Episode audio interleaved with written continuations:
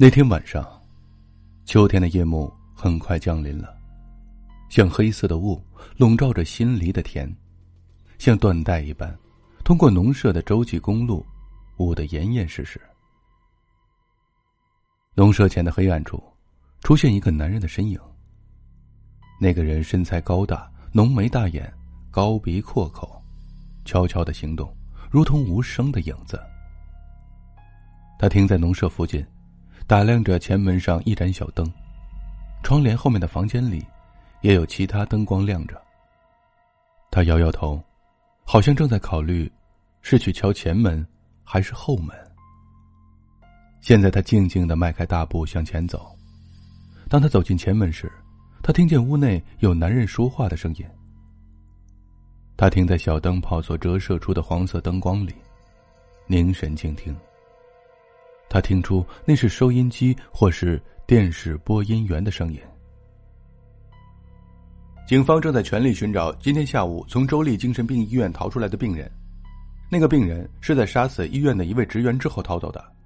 我们再次重复先前的警告：虽然病人外表显得柔弱无害，但病一发作就会造成伤害。对此，我们稍后将做更详尽的报道。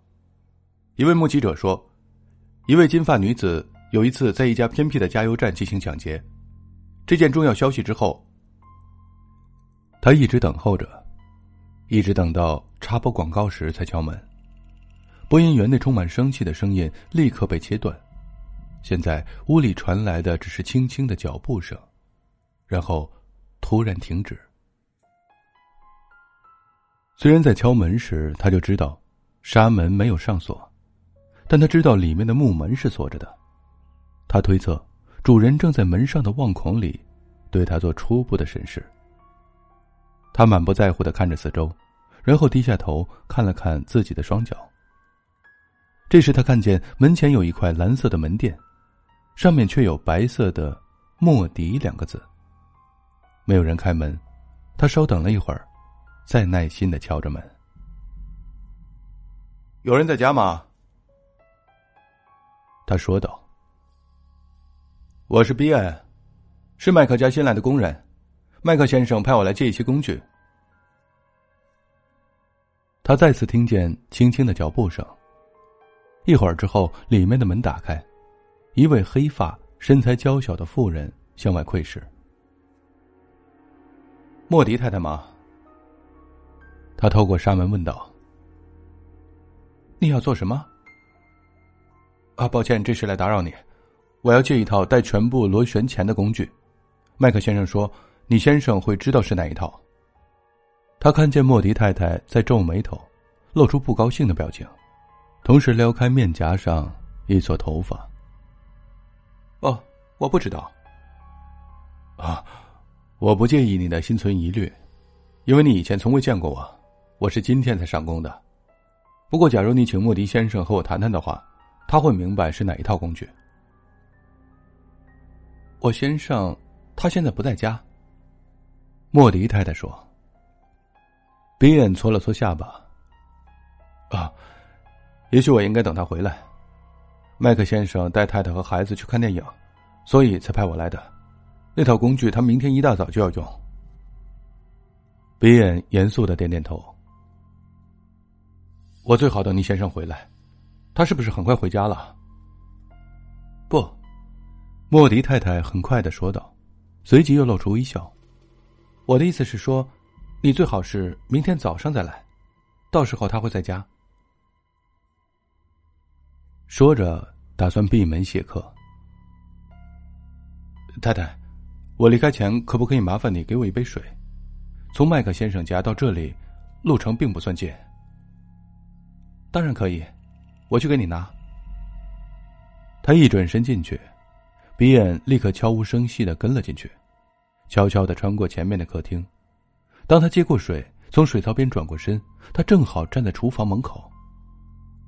他吓了一跳，吓得睁大眼睛，杯中的水溅出了一点他生气的训斥：“没有人请你进来。”啊，请不要生气，太太，我不会伤害你。你吓死我了！你怎么能那样跟在后面？啊我知道。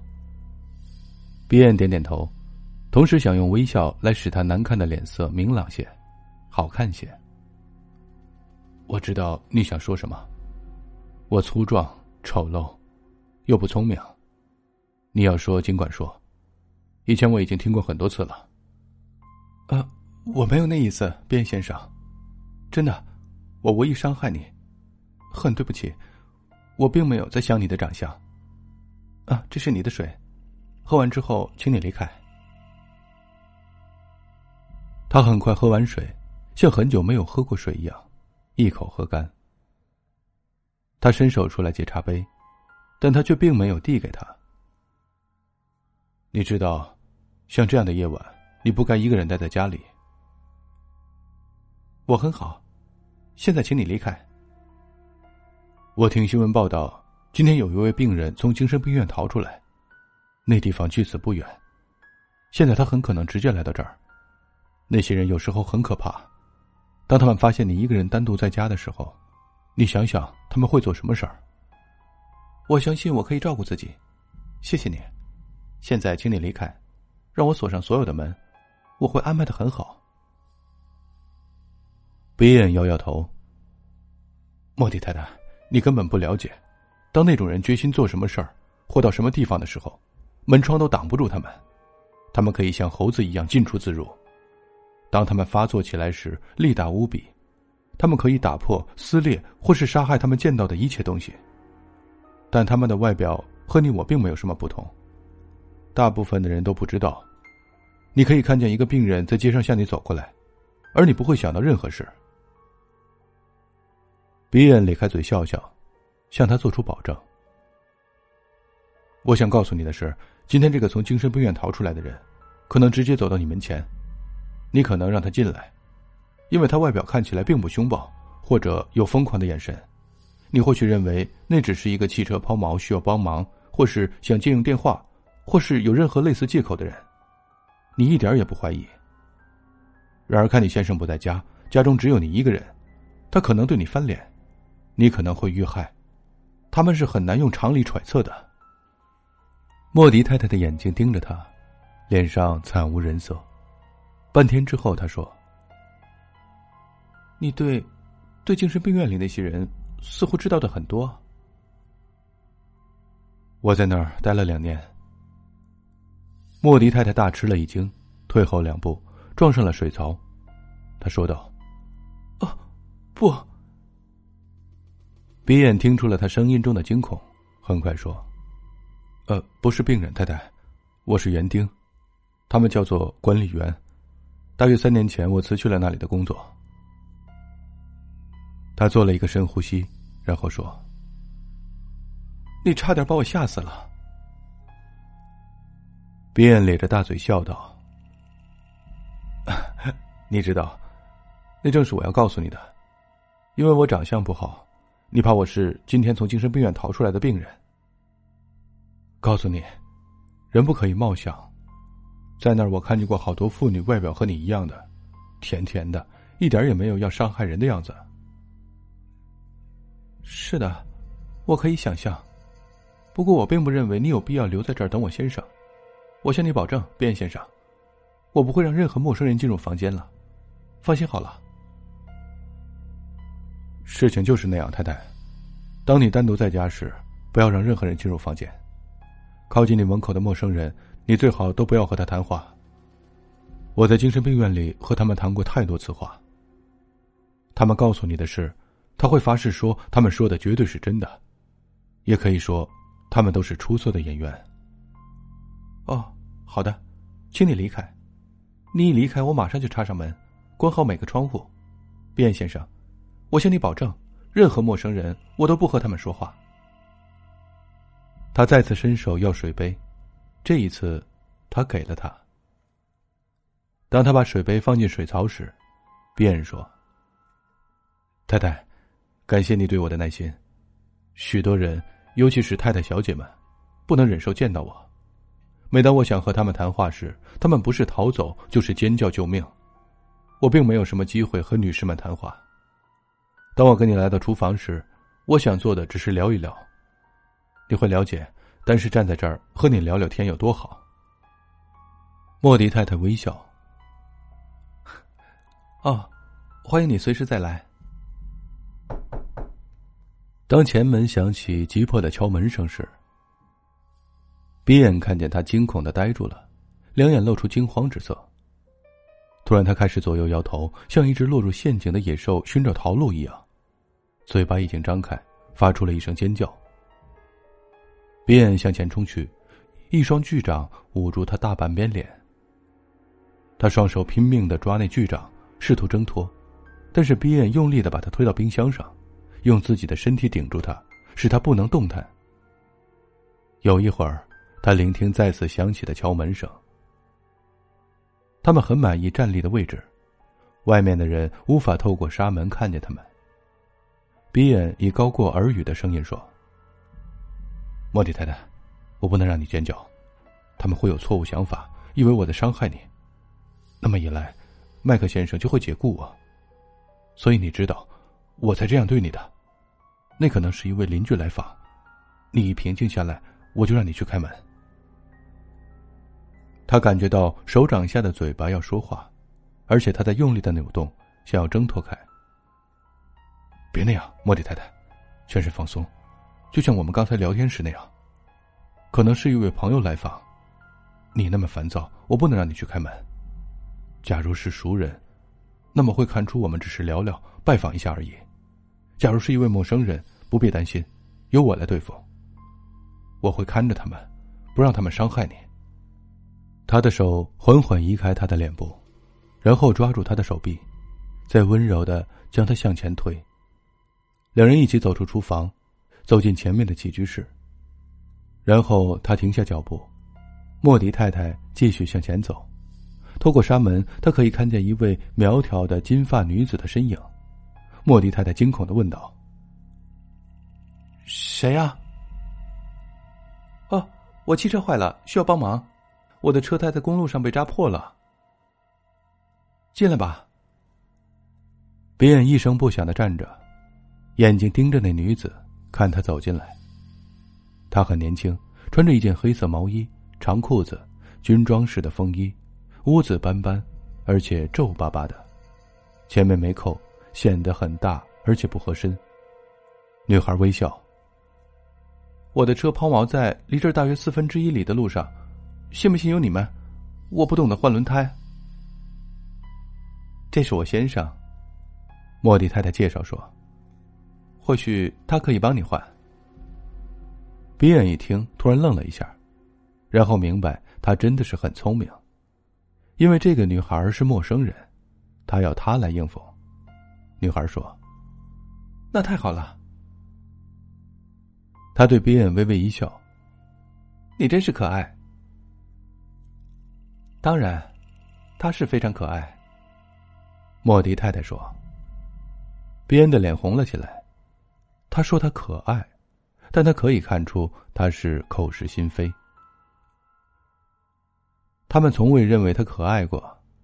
他抑制住声音中的怒气说：“你们女人都一样，当你们要男人做些繁重的工作时，你们就面带微笑和男人说好听的话。可是当我这样一个丑陋的人想和你们说话，”目的仅是友好的聊聊时，你们就吓跑了。小姐，你可以找别人为你换那个轮胎。女孩的右手从外套口袋里伸了出来，手中握着一把左轮。她指着边的胸部。好的，老兄，假如你有那种感觉的话，我也没办法。现在我要用你们的车，你太太也一起走。他后退一步，又用手枪示意他们向前走。边眼突然记起新闻播音员的评论，提到有关金发女子和加油站的抢劫。现在看看那女子以及她握着的手枪，他总算明白了，眼前的人就是那位女劫匪。去呀，赶快走！该死的东西！金发女子说。愤怒使得别眼的脸扭曲成一个丑陋的面具，他板着脸向前走。可他突然挥出手臂，像一根树枝打到女子持枪的手腕上。手枪落地，划过地板，飞到了墙角。便向他冲过去，捉住他。他用双脚和手指甲抗拒了一番，然后便一拳打在他下巴上。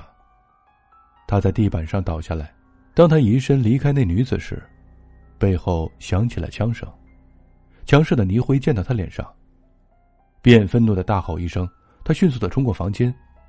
莫迪太太早就拾起了枪，打了一枪，正想再打一枪时，比恩向他冲过去。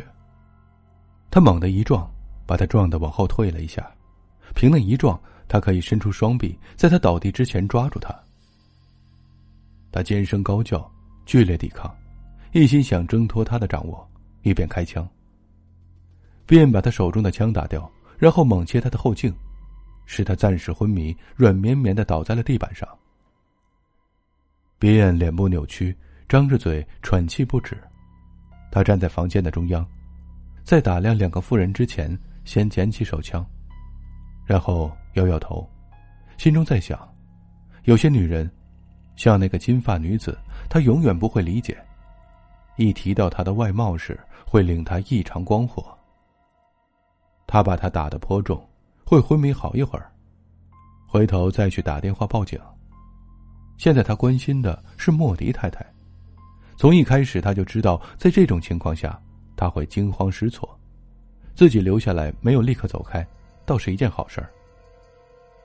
在对那金发女子的同情之下，他可能被劫持或是杀害。现在他必须照料他，可怜的人。